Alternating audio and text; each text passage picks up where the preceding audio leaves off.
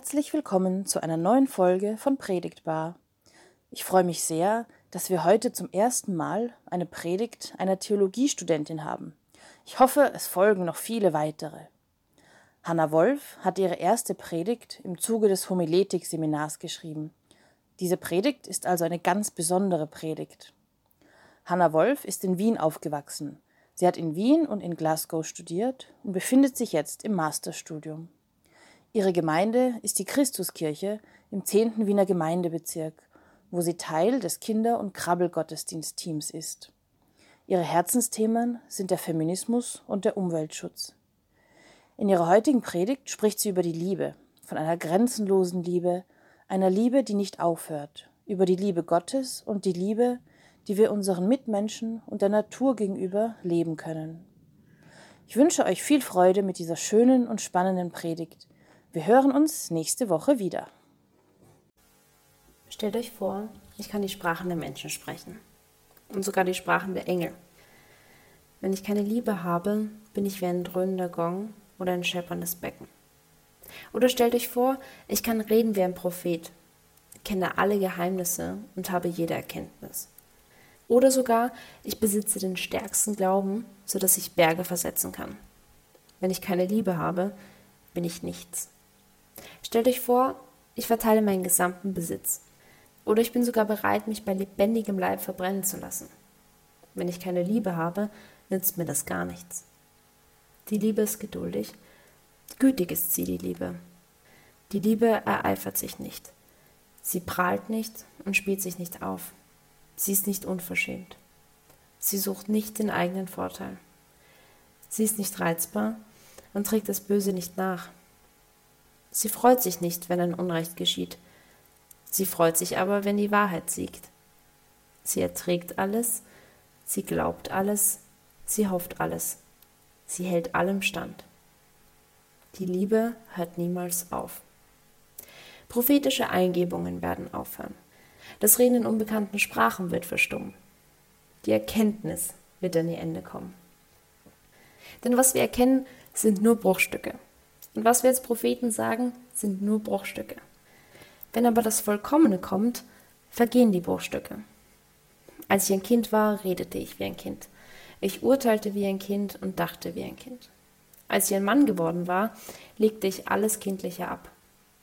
Denn jetzt sehen wir nur ein rätselhaftes Spiegelbild.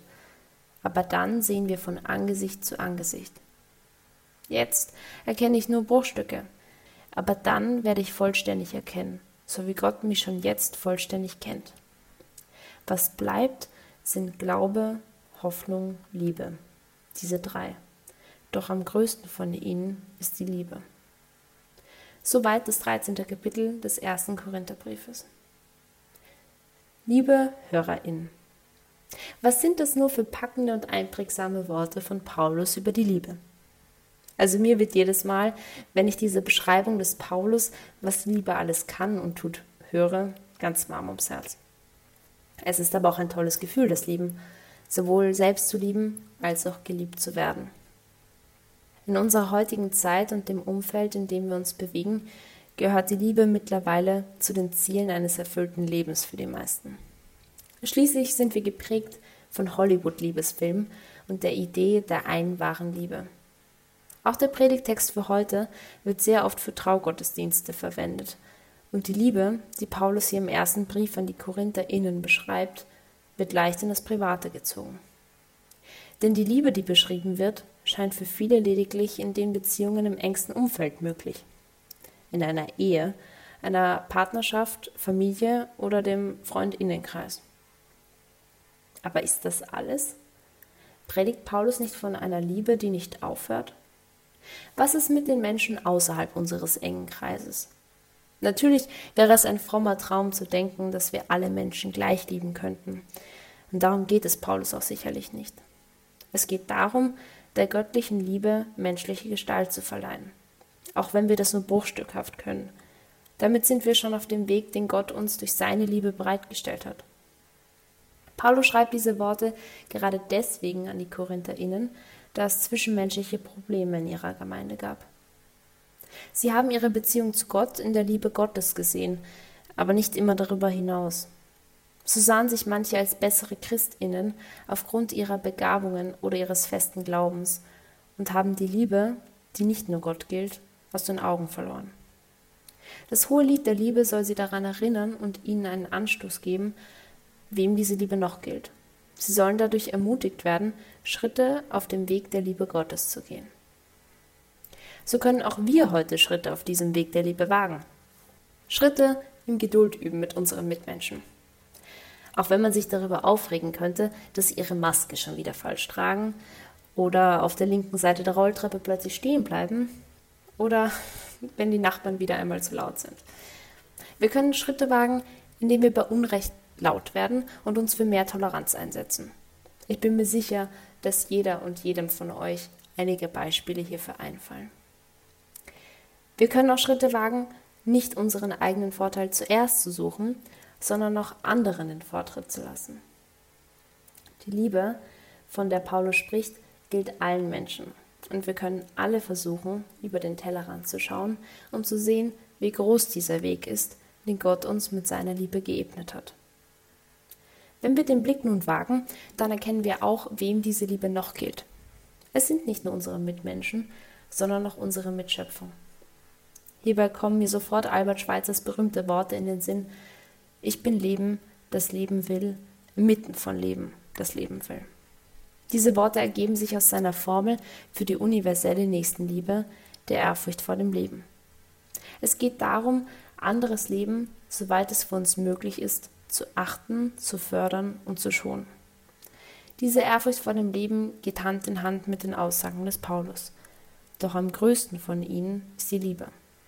Und damit ist eben nicht nur die Liebe zwischen den Menschen gemeint, sondern sie gilt Gottes ganzer Schöpfung.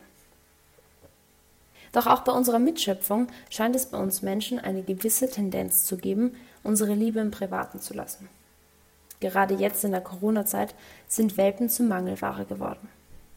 Die Menschen scheinen mehr Zeit als vorher zu haben, wollen Ablenkung durch so ein Haustier oder damit ihre Einsamkeit bekämpfen.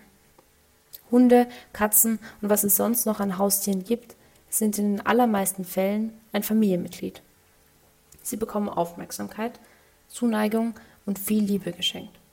Natürlich bekommt man auch Zuneigung und Liebe zurück. Bei manchen Tieren merkt man das nur mehr als bei anderen. Für diese Tiere sind wir dankbar. Wir freuen uns an der gemeinsamen Zeit mit ihnen und trauern, wenn sie meist viel zu früh sterben. Doch was ist mit all jenen Tieren, die wir nicht ganz als unsere Mitschöpfung ansehen? Zumindest kann man das so verstehen, wenn man sich den Umgang mit ihnen ansieht. Da gibt es zum einen die Arbeitstiere, die wir Menschen dafür gebrauchen, uns bei der Arbeit zu unterstützen. In den meisten Fällen werden diese Tiere für diese Arbeit ausgebeutet, damit der Mensch profitiert. Da gibt es auch Tiere, die dafür trainiert werden, dass der Mensch mit ihren Leistungen Geld verdient. Pferde, aber auch Hunde, Stiere und viele weitere. Schließlich beuten die Menschen diejenigen Tiere am meisten aus, um mit ihnen Geld zu verdienen, indem sie für unseren Verzehr getötet werden. Aus einem Mitgeschöpf wird somit Ware. Sein Tod wird für uns funktionalisiert. Es geht mir nicht darum, euch zu sagen, was hier alles mit dem Umgang mit unserer Mitschöpfung falsch läuft. Ich bin mir sicher, jeder und jeder von euch weiß genug darüber. Ich denke, dass wir uns alle bewusst machen sollten, dass auch das Tiere sind, auch Geschöpfe Gottes, denen wir auch so begegnen sollten. Neben unseren Mitgeschöpfen, den Tieren, gehört aber auch die Natur, unsere Umwelt zu Gottes Schöpfung. Gott hat auch diese Welt geschaffen. Eine Welt, auf der Mensch und Tier und die Natur mit und voneinander leben können. Es liegt in unserer Verantwortung, diese Schöpfung zu bewahren, aus der Liebe zu unserer Mitwelt, den Menschen, den Tieren und der Natur. Dies ist natürlich alles leichter gesagt als auch getan, so wie vieles im Leben. Schließlich leben wir in Österreich in einem System, das auf Profit ausgelegt ist. Immer mehr, immer größer, immer weiter. Darunter leiden nicht nur die Tiere und die Natur, die damit ausgebeutet werden, sondern auch wir Menschen. Aufgrund von Paulus Aussagen über die Liebe, die er damals an die KorintherInnen gerichtet hat, sind wir aber auch heute dazu ermutigt, diese Liebe auszuleben und auch dementsprechend zu handeln. Dazu gehört auch, Verantwortung zu übernehmen in seinem Umgang mit der Mitwelt. Hierbei geht es um jeden Schritt, auch wenn er noch so klein zu sein scheint. Es ist ein Schritt in die richtige Richtung, auf dem Weg, den Gott für uns bereitgestellt hat. Und so wie Paulus will auch ich meine Predigt abschließen. Was bleibt, ist der Glaube. Der Glaube an einen Gott, der uns mit seiner Liebe dazu ermutigt, selbst zu lieben und damit Liebe in diese Welt zu bringen. Es bleibt die Hoffnung. Eine Hoffnung darauf, dass unsere kleinen Schritte zusammen zu etwas Großem werden und wir etwas bewegen können. Und es bleibt die Liebe. Die Liebe, die nicht aufhört und die uns dazu befähigt, diese Schritte zu tun. Für uns, unsere Mitmenschen und unsere Mitschöpfung. Amen.